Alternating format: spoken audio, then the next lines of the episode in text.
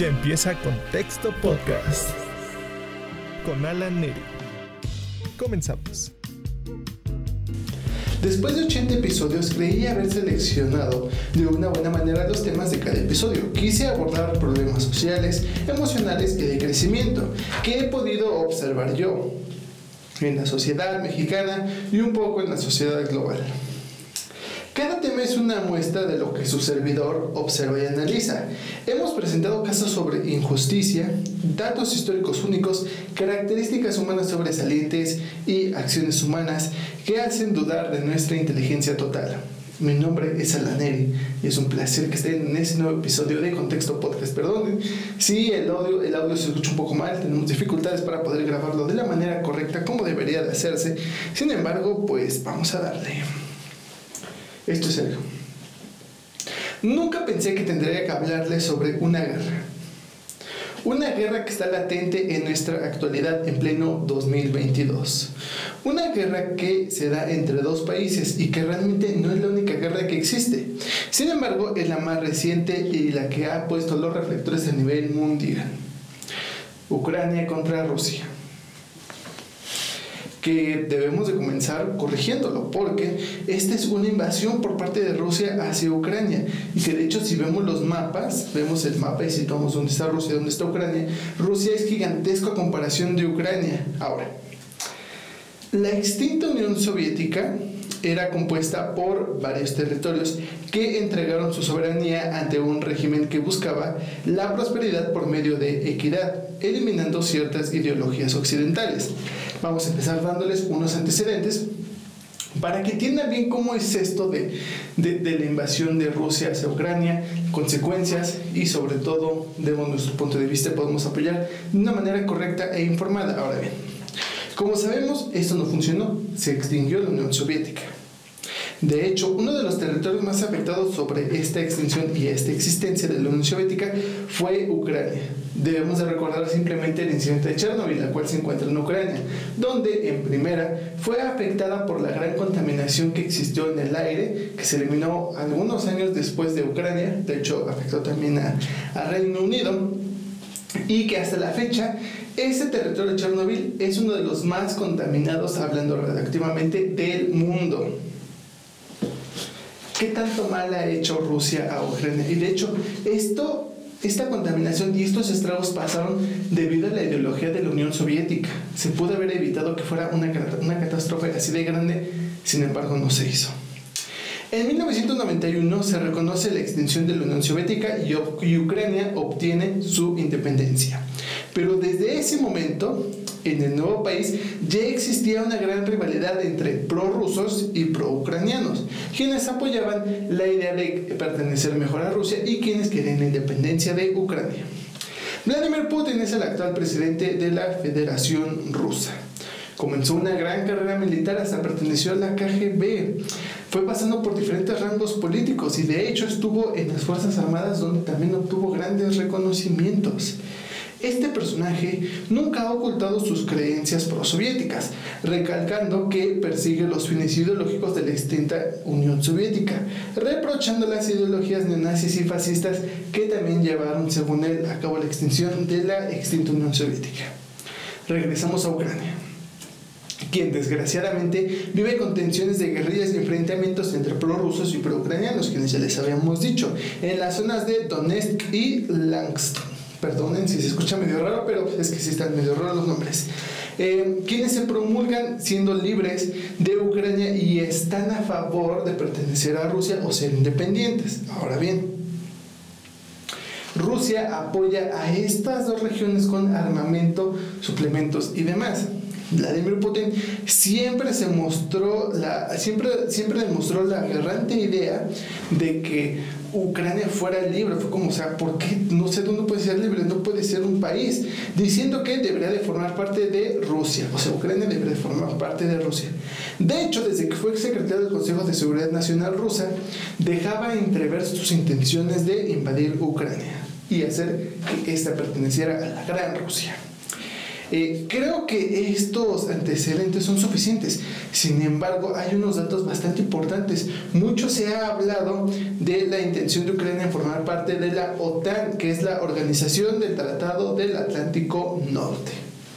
Ya saben qué es eso. Ahora, esta es una organización militar que se formó después de la Segunda Guerra Mundial, la cual busca proteger a sus asociados de manera militar si algún otro integrante o potencia extranjera los amenaza.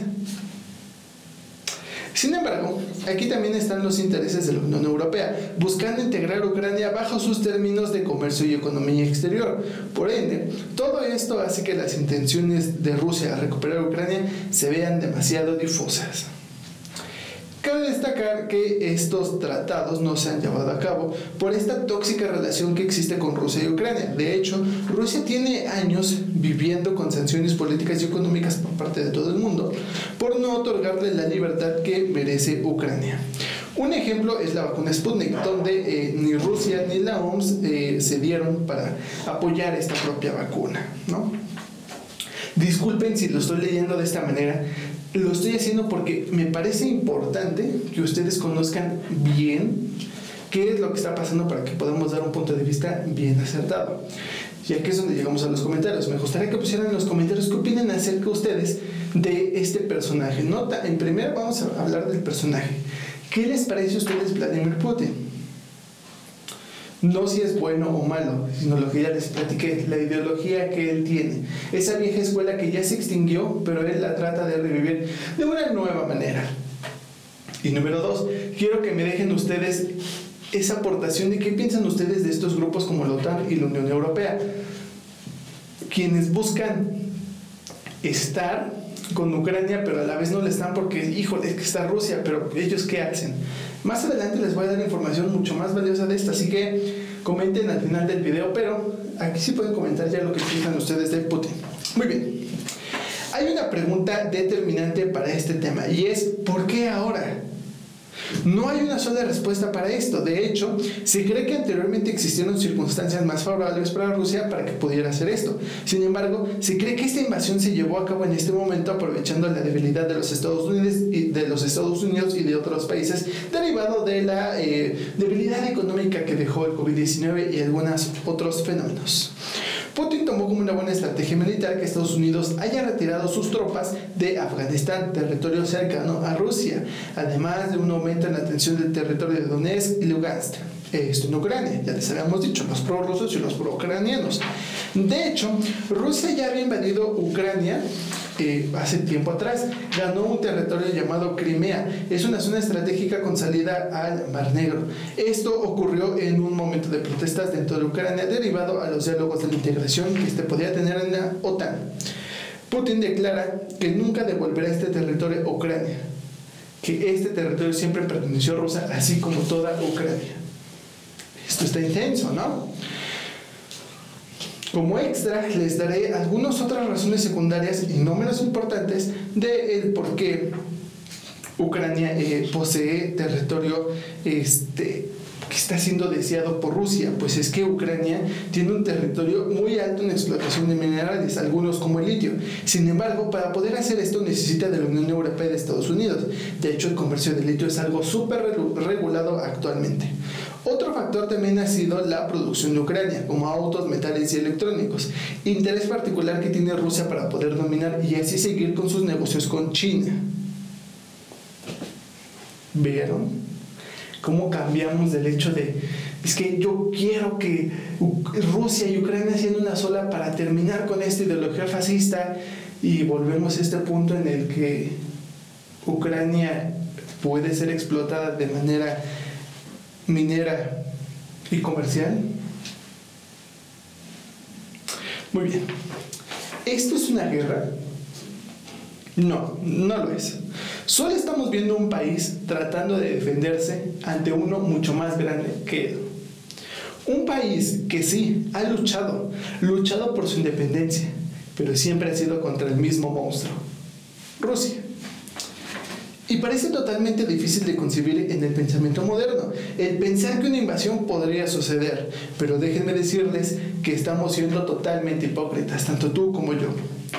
porque nos alarmamos el hecho de ver personas sin hogares, porque padres son reclutados para defender a su propio país. Pero ¿qué pasa con aquellas guerras del Medio Oriente? ¿Qué pasa con las guerras de Afganistán, Kazajistán y demás? ¿Qué pasa con Pakistán? Ya se les olvidó, ¿verdad?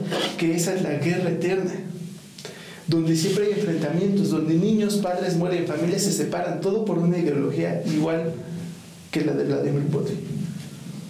No es la primera guerra que pasa en nuestro mundo moderno y no será la última. Sin embargo, en este momento los reflectores están apuntando hacia ella. ¿Y eso es lo correcto? Lo dejamos a su criterio. Mi nombre es Alanel, qué bueno que hayan estado en este episodio. Esperamos tengan un concepto más amplio de lo que realmente está pasando con Rusia y Ucrania y espero que sus aportaciones, no solamente en este canal y en esta caja de, caja de comentarios, sino en una conversación de autobús, de familia, o en una calurosa plática con alguien más sobre este tema, sea totalmente acertado e informado. Mi nombre es Alaneri. Besitos, chao. Díganlo a la guerra. Ya termina Contexto Podcast. Hasta la próxima.